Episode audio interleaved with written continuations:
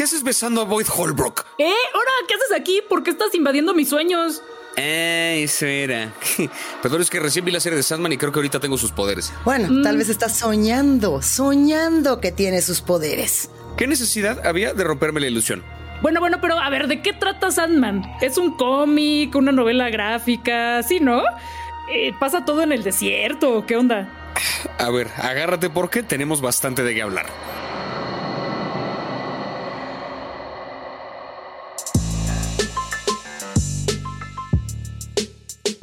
Bienvenidos y bienvenidas. Nosotras, nosotros somos Luisa, Javier y Plaqueta y estamos súper felices de que finalmente llegó al catálogo uno de los estrenos más esperados del año, del siglo, más bien de las últimas décadas. Bueno, del siglo sí, porque lleva poquito este siglo o incluso del milenio, porque el milenio también acaba de empezar, entonces, o sea, la serie más esperada. Este, no, de Sandman, eh, la serie de Sandman ya llegó a Netflix y estamos más que listos para analizar a fondo la primera temporada de esta adaptación de uno de los cómics más, digamos, celebrados de la historia. Si no es que uno de los mejores cómics de todititos los tiempos. Para quienes todavía no lo saben, The Sandman sigue la historia de Sueño, la historia de Morfeo, la historia de Juan Pestañas, el dios de los sueños que después de ser capturado por 70 años, casi 100 por un mago humano, escapa y vuelve a su reino de ensueño para reconstruirlo, reinventarlo, al parecer, y poner toditito en orden. Entonces, sin más preámbulo, vamos a empezar a hablar de esta serie. Pequeña advertencia, es posible, como la serie ya tiene unos cuantos días que salió, que de algún momento de esta conversación metamos uno que otro spoiler. Entonces, por favor, cuidado, aquí puede haber spoilers. Pues esta serie que al fin llegó y que fue muy accidentada porque se filmó durante la pandemia y que de hecho los, los procesos de casting empezaron en la pandemia, fueron súper secretos y que se empezó a filtrar de a poquito a poquito el chisme, la información. ¿Y qué pasó? Que los fans de Neil Gaiman y los fans del cómic empezaron así, esto no es true, es true, no es true. Empezaron a pelearse en redes sociales, como siempre ocurre. Que antes yo, yo no sé, no tengo el contexto de qué trata el, cómic. Ahorita, de hecho, Luisa, me imagino que tú lo conoces más a fondo, nos platicarás qué pedo con la historia original.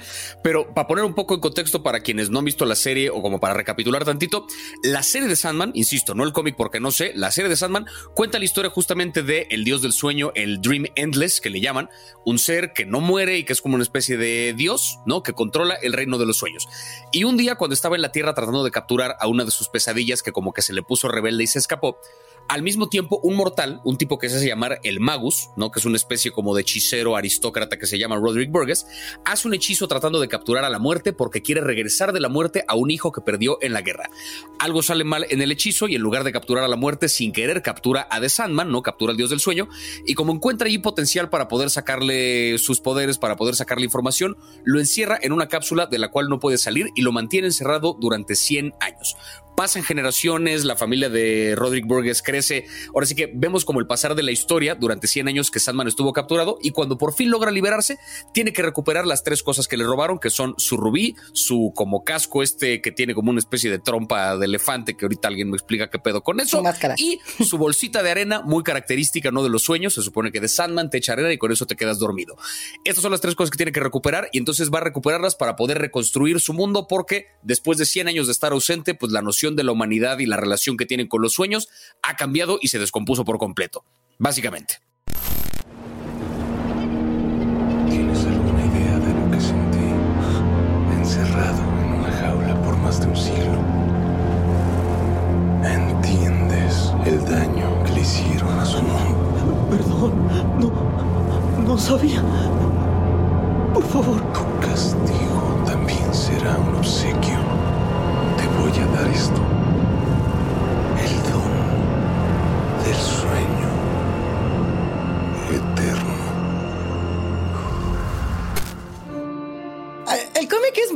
Similar en ese sentido, e, en la parte, digamos, del planteamiento de la serie. Chale, yo sé, sí, sí fui de las trus O sea, ya, voy a empezar, pero quiero que sepan que como Neil Gaiman ha estado muy metido tanto en el desarrollo de la serie como, por supuesto, del cómic, uno tendría que ver esto como un ente aparte, no como una adaptación, sino como un nuevo ser, como una nueva serie que podría leerse de manera paralela al cómic. El cómic eh, que apareció en el año 88 más o menos, 88-89. Eh, Fueron eh, aproximadamente 10 años porque son 10 tomos. En 1996 se publica ese último tomo tomo de, Sandman. Eso, yo creo que es una joya para quienes éramos fanáticos de DC en su momento, o sea, quienes crecimos leyendo cómics y decíamos, eh, sí, hay una, inspiración directa de, de, los antihéroes, podríamos pensar en DC como Batman, pero podríamos también pensar en DC como uno de los papás o una de las mamás, dependiendo de cómo queremos ver esta casa de cómics, del gótico. O sea, Sandman como tal era una propuesta de una estética gótica y de una propuesta de cultura gótica, ¿no? Por eso es que los trus de pronto están tan, tan iba a decir, tan, tan satanizados con, esta serie, porque dicen, ¿dónde está mi darquetismo? O sea, Sandman en un planteamiento cuando toma a uno de los ilustradores más famosos del anime, como puede ser Yoshitaka Amano, lo que dice es, vamos a hacer seres no blancos, no, no, no, no de tez blanca, sino seres eh, que no tienen sexo, que no tienen un cuerpo ni femenino ni masculino, andróginos y que no tienen siquiera un color de piel por la propia estética tan, tan, tan japonesa tan descolorida, tan únicamente blancos y negros, tan de contrastes, ¿no? E, es por eso cuando de pronto nos dicen, bueno, vamos a tener un Lucifer que es mujer, o vamos a tener una Joanna Constantine en lugar de un John Constantine, o vamos a tener, no sé, por ejemplo, la bibliotecaria, ¿no? Que en realidad era un, un personaje masculino y también lo vuelven femenino. La muerte, cuando les dicen es afrodescendiente, bueno, todo el mundo dijo, ay, no, yo quiero que tenga cadenas y quiero que sea este, mi, mi darqueta por excelencia.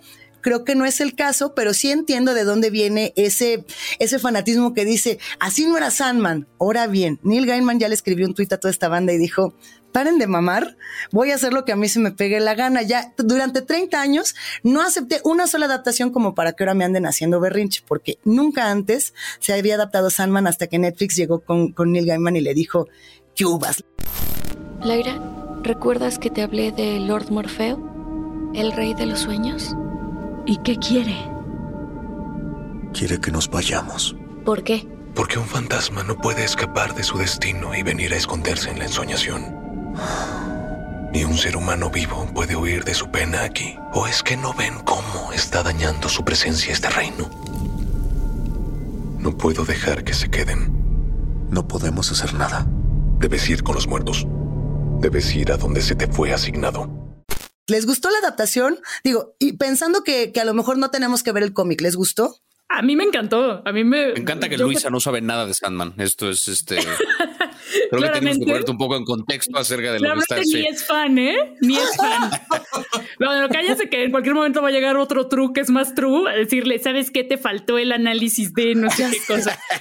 Por haber mencionado a John Constantine y a Joanna, ahorita me van a caer 10 y van a decir, no, porque Gaiman creó a Joanna y John Constantine era de otro cómic de DC, lo cual es cierto, pero estoy planteando la personaje. Bueno, a ver, ¿pero en detente, qué nos quedamos? Luis, detente, ver, espera. Yo como persona que llegó de la nada, que medio sabía sí que existía Sandman, sabía que era de Neil Gaiman, sabía que fue muy importante, sabía quiénes eran los personajes, pero hasta ahí. Y no les voy a mentir, así como me había dado flojera entrarle al cómic, perdón, me daba flojera entrarle a la serie.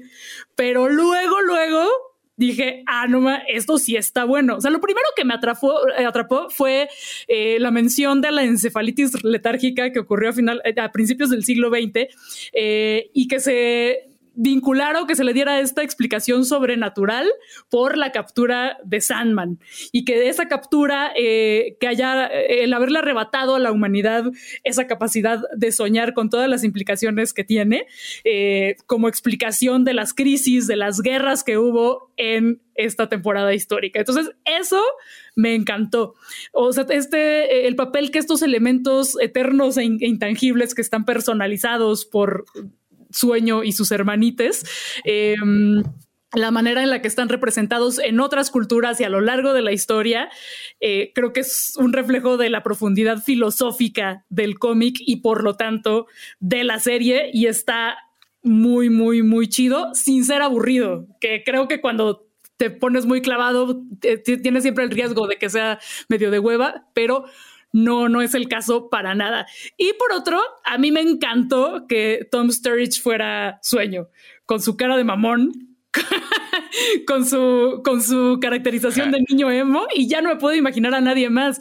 Porque una, adaptación que pudo, que, que, estuvo cerca de ser realidad era con Joseph Gordon Levitt, que pues chido y todo, pero no me lo imagino. No me lo imagino ni en el Londres ni en el Chopo.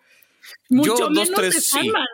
Dos, tres, sí. Digo, creo que tiene más sentido el, actor que escogieron para esta serie porque sí tiene un poquito esta estética que Luisa describió ahorita que tiene en los cómics. A mí me pasó algo parecido, que es que yo al principio tampoco le tenía mucha fe a la serie porque, eh, no por otra cosa, sino porque me daba hueva anticipar la conversación de, de todos los fans true del cómic que les iba a cagar, no importa qué hicieran.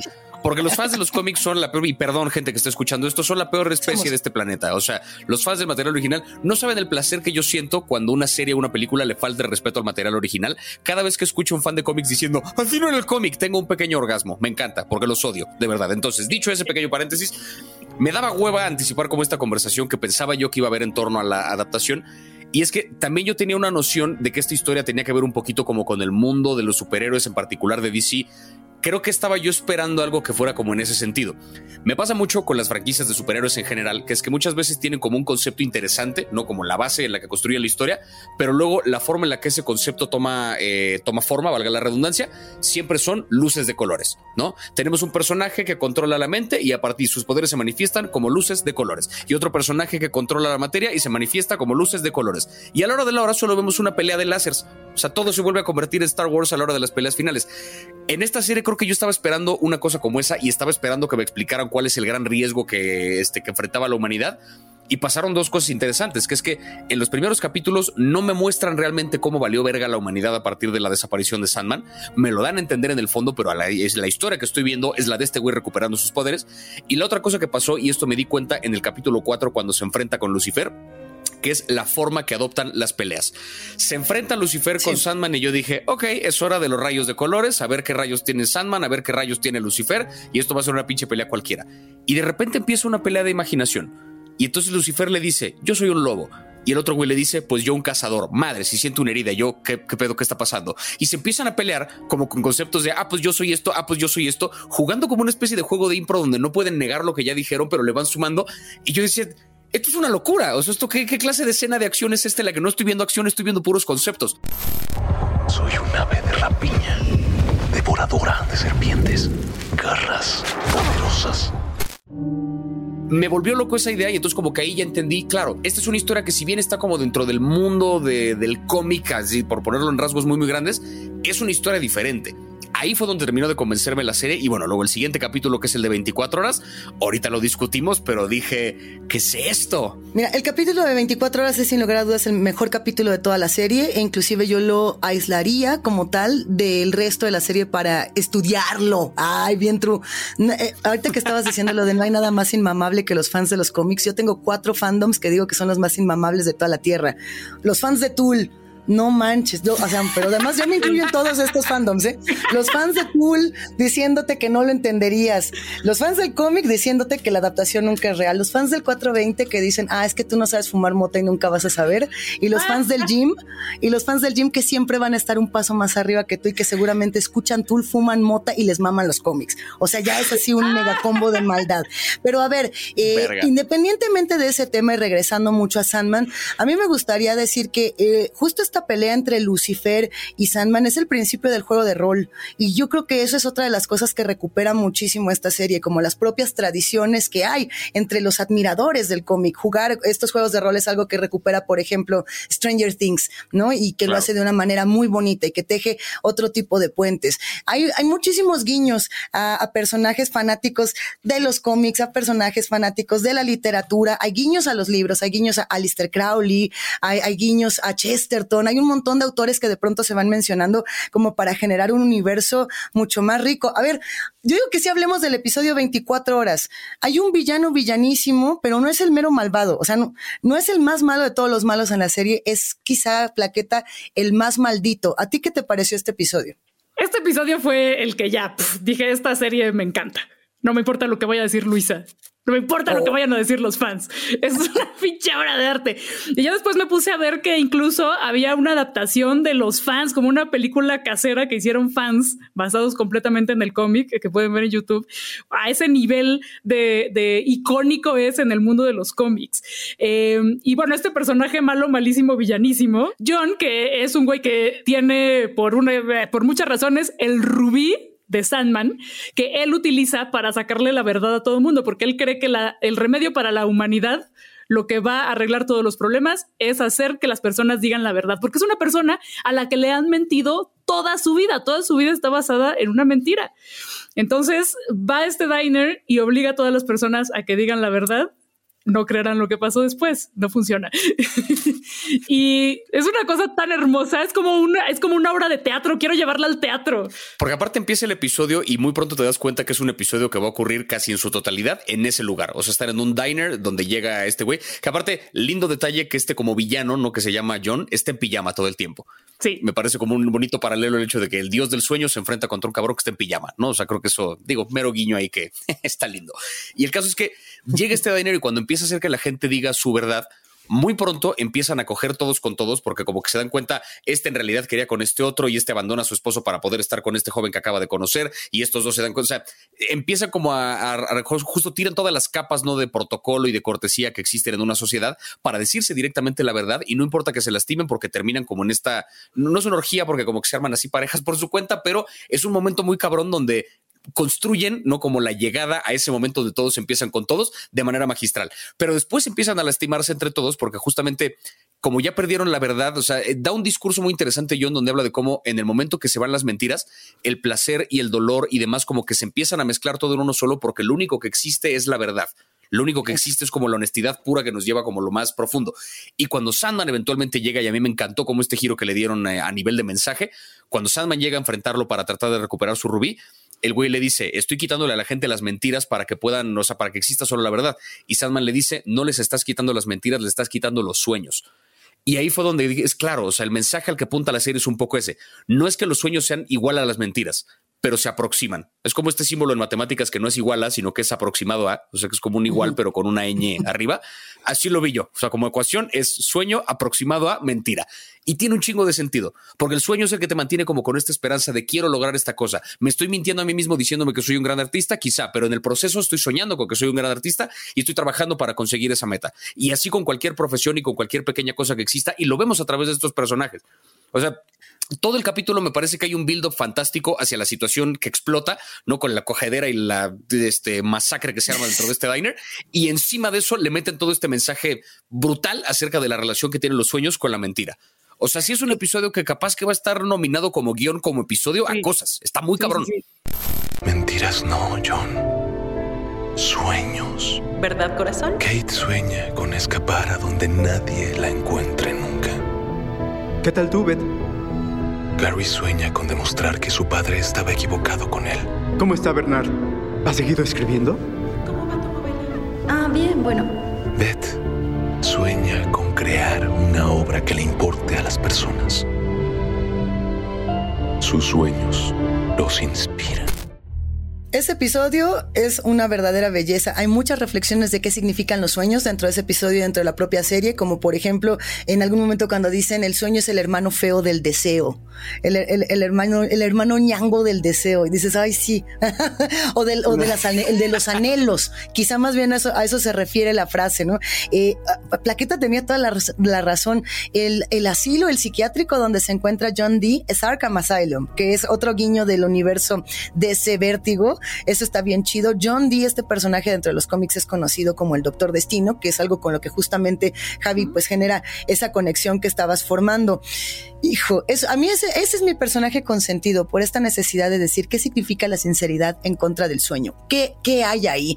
Quizá para muchos el personaje consentido va a ser Sandman. Yo creo que es de mis menos consentidos pensando en lo entrañables que pueden llegar a ser otros y en lo inmamable que puede llegar a ser Sandman. ¿eh? De pronto es medio, medio Louis entrevista con el vampiro. Sacan cuando Lestat le decía, ay Louis, ya por favor, ¿no? Ya, ya deja de estar. Pero eso es lo que le va generando como tanta cosita. ¿Hubo algún momento para ustedes que, que sintieran que esta serie era diferente a las demás, que, que estaba entregando un producto distinto. Sí hay CGI, sí hay muchas cosas, pero por ejemplo el uso de los sets, que son, eh, que son pues sí casi todos hechos tal cual, construidos para la ocasión. ¿Qué fue lo que más les gustó? Sí, todo está muy artesanal y, se nota, pero al mismo tiempo creo que llegó en un momento en el que la tecnología ya permitía que el CGI se viera como naturalita y se integrara a, todos estos sets y a todo este arte y a todos estos vestuarios que están cuidados hasta el más mínimo detalle. Entonces, eso, eso por un lado. Eh, y, otra cosa es que ahora que hablabas de los personajes, que, que Sandman es como el más me, porque claro, todo el tiempo está hablando así porque es muy en serio y es muy atormentado. creo que... Todos los demás personajes son maravillosos. Me gustó mucho el capítulo donde sale Muerte, donde sale Death, que es su hermana, que es una chava que aunque, güey, es la muerte, es la personaje más dulce, eh, más buena onda, más humana, eh, la que puede establecer los vínculos afectivos más bonitos. Eh, también tenemos a Matthew el Cuervo, que es maravilloso y que está interpretado por Patton Oswalt. Eh, tenemos al Corinthian, que, güey, perdón, pero está muy sexy, güey. Perdón. que es el mega, mega villano pesadilla. ¿Sí dejabas que te sacaba los ojos, plaqueta? pues mira, Siempre caemos con los más tóxicos, güey. A mí me da un cringe espantoso, me da, como una, o sea, los ojos, los ojos, no puedo, no puedo. O sea, si es yo creo Nadie que hay, es perfecto, Javi. No, pero que tenga ojos estaría padre. O sea, ¿qué es esto que tiene?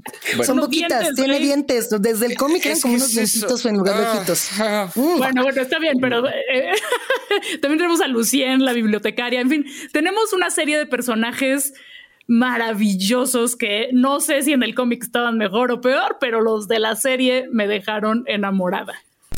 Cuando la primera cosa viva existió, yo estuve ahí. Cuando la última cosa viva muera, yo pondré las sillas sobre las mesas, apagaré las luces y cerraré el universo con llave cuando me vaya. Yo hay un hay un tema que a mí me gustó mucho, no recuerdo si era en el primero o segundo capítulo, donde como que empieza a verse el por qué me estaba trayendo esta serie, que es cuando Sandman empieza a viajar de sueño en sueño para visitar a las este a las tres brujas, ¿no? que le dicen el futuro, que aparte son figuras que salen de la mitología y que esa relación con la mitología también de, este interesante cómo la maneja la serie, eh, y que cuando empieza a recolectar cosas de los sueños, me gustó la forma en que pudimos ver, como en live action, el cómo encontraba, ah, necesito llevarles un crossroads porque ahí es donde me encuentro con las brujas. Entonces se le aparece en el sueño a un granjero donde hay literalmente un camino, un camino que se bifurca y arranca el camino del piso y se lo lleva y después aparece en otro sueño y como que guarda una serpiente dentro de su abrigo y se lleva un huevo que no sé qué, o sea, había como una bola de de, como juegos ahí medio entre teatrales y entre animación que me parece nada más muy divertido de ver, independientemente de que le aporten o no a la historia, se parezca o no al material original. Lo que vi estuvo rico. O sea, yo dije, eh, más de esto, por favor. La forma en que las metáforas cobran vida acá, eso me gustó. Esta serie les va a gustar. Y si no, váyanse al cómic. Y si no, busquen los libros que están recomendados. Y si no, busquen todo y disfrútenlo. De verdad que es un ejercicio onírico bien padre. Y es un producto que muchas personas han esperado durante por lo menos 30 años de manera religiosa. Es una experiencia chida, recomendada, calada, garantizada. Y antes de que se me olvide, la música que escucharon en este episodio fue creada por inteligencia artificial a partir de los guiones de cada uno de los episodios de Sandman. Y ustedes que nos escuchan también la pueden pedir, también la pueden buscar, también la pueden escuchar. Si tienen Alexa, díganle, Alexa, abre Sandman y hasta van a poder echarse una platicadita con Morfeo. Ahí nomás. Y si se van a quedar con una frase, digamos, onírica para pensar en lo que signifiquen los sueños para cada uno y cada uno de ustedes, yo diría que nos quedáramos con Francisco de Goya. Ay, nomás, para ponernos así bien tan mamadores como el Sandman, yo me quedaría con esta frase que es algo así como, el sueño de la razón produce monstruos. Llegamos al fin de este episodio y yo le quiero pedir a Luisa que me preste su colección de Sandman, por favor. Mientras tanto, esperamos que hayan disfrutado nuestra charla y no olviden pasar por la cuenta de Netflix MX para compartir sus momentos y personajes favoritos de The Sandman. Lo que les gustaría ver en una posible segunda temporada y, por qué no, si tienen memes, fantástico. Sí, por favor, los memes. Y tampoco olviden que pueden disfrutar de todos los episodios gratis en Spotify todas las veces que quieran, incluso en sus sueños. ¿eh? Nosotras, nosotros somos Plaqueta Lucifer, Javier Doctor Destiny y Luisa Constantin y este fue un nuevo episodio de Nada que ver, un sueño de Netflix producido por el equipazo de Posta Corinthian. Gracias por escucharnos. Me enseñaste algo que ya había olvidado. Te doy las gracias, mi hermana. Oh. Para eso es la familia, hermanito.